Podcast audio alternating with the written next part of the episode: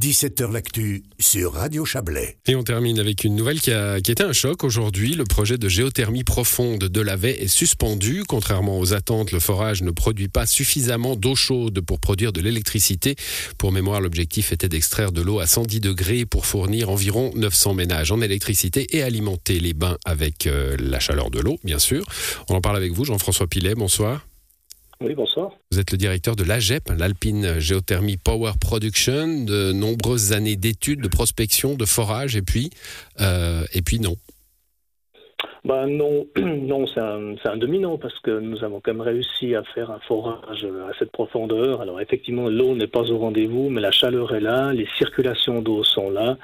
Donc euh, c'est à ce stade un demi-échec, mais je n'enterrerai pas encore le projet complètement. Bon, ça c'est indiqué aujourd'hui dans votre communication. Hein. Il y a, euh, euh, sinon de l'espoir, du moins, vous allez continuer à, travailler, à étudier pour voir si, on peut en faire quelque chose. Pour l'instant, c'est quelque chose que j'ai pas bien compris. On ne peut rien en faire ou on peut juste pas produire de l'électricité comme on l'imaginait? Non, il n'y a vraiment absolument pas d'eau qui a été extraite euh, du sous-sol. Ouais, enfin, vraiment très très marginal. Non, il nous faut 40 litres par seconde pour produire l'électricité. Si effectivement il n'avait eu la moitié, on aurait pu euh, déjà faire quelque chose en termes d'alimentation pour les bains ou d'autres activités. Mais maintenant, nous allons analyser un peu pourquoi cette connectivité entre le puits et le, réservoir ne s'est pas faite. Et puis, c'est ces analyses-là qui vont nous dire euh, qu'est-ce qu'il est encore possible de faire dans un futur proche. Hmm, on, ne creuse pas à l'aveugle. Hein. Il y a eu, je le disais, des études, des prospectives. En même temps, en, en, échafaudant cette question, je me disais oui, mais bon, en même temps, on n'a pas creusé pour savoir si on pouvait creuser. Il y a forcément une part de mystère quand on creuse. Bah, c'est un forage exploratoire, donc il a été euh, subventionné aussi par la Confédération de ce sens-là. Donc euh, il y a une part de risque qui a été assumée par la Confédération, assumée par les partenaires. Il y avait potentiellement bah, effectivement la probabilité qu'il n'y ait rien au bout. Mais comme je l'ai dit avant, le projet n'est pas définitivement enterré. Nous allons encore étudier les possibilités de, pouvoir connecter notre puits au réservoir. Bon, la, façon hein, d'y arriver a, quand même, enfin, est quand même considérée par vous comme un, comme un succès. Euh, forêt à plus de 3000 mètres, d'abord euh, en vertical, puis en diagonale, euh, avec une, une technologie de pointe. Alors cette technologie est déjà éprouvée dans plein de milieux qui sont des milieux sédimentaires. Le fait d'avoir creusé dans un milieu cristallin comme le gneiss des aiguilles rouges, c'est en soi déjà une, une prouesse technique assez importante.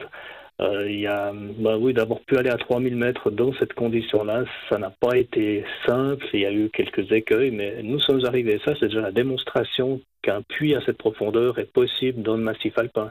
Et hmm. ça peut ouvrir euh, d'autres perspectives. Alors, vous communiquez aujourd'hui, j'imagine que vous le savez depuis quelques temps, mais quand, quand vous l'avez appris, euh, ça a dû être un choc quand même. Hein, la, enfin, c'est la douche froide, enfin tiède, enfin chaude, mais au goutte à goutte une, douche goutte à goutte. Non, bah, effectivement, on ne le sait pas depuis très très longtemps. Hein. Quand nous avons fait les tests de production, c'était il y a 5-6 jours, et puis là, bah, nous avons constaté qu'effectivement, il n'y avait rien, et nous avons commencé à démonter les installations. Mmh, bon, ça ne rien de conserver les installations et de payer des locations pour rien. Oui, avec une, une promesse de, de, remise du site. Alors, vous l'avez dit, hein, il y a encore, euh, il y a encore une, une façon de, de, de, prospecter pour voir si on peut faire quelque chose de, de ce trou, en somme. Hein. Euh, mais sinon, euh, une promesse qui est celle de remettre le site euh, comme on l'a trouvé?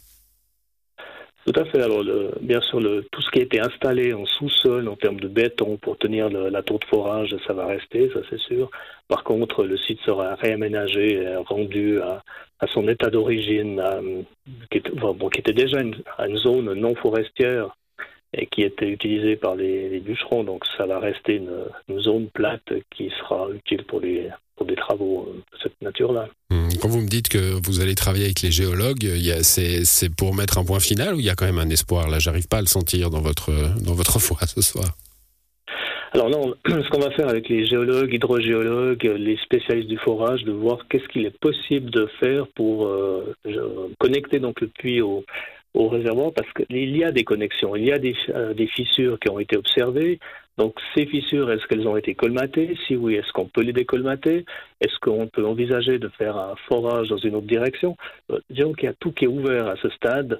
Euh, j'ai bon espoir qu'on trouve des, solutions. Après, c'est de trouver le financement qui va avec. Et puis là, bah, ça peut prendre un peu plus de temps. C'est pour ça qu'on a on n'a pas voulu garder la machine en attendant mmh. que ces solutions se trouvent. D'ailleurs, la machine, elle va, elle va partir assez vite sur un, sur un prochain site de forage. Vous parliez de, la Confédération qui avait euh, mis de l'argent hein, pour, euh, pour cette phase exploratoire. Euh, comme c'est une phase exploratoire, le fait que ce soit un, échec, ça ne met pas en péril financier l'entreprise.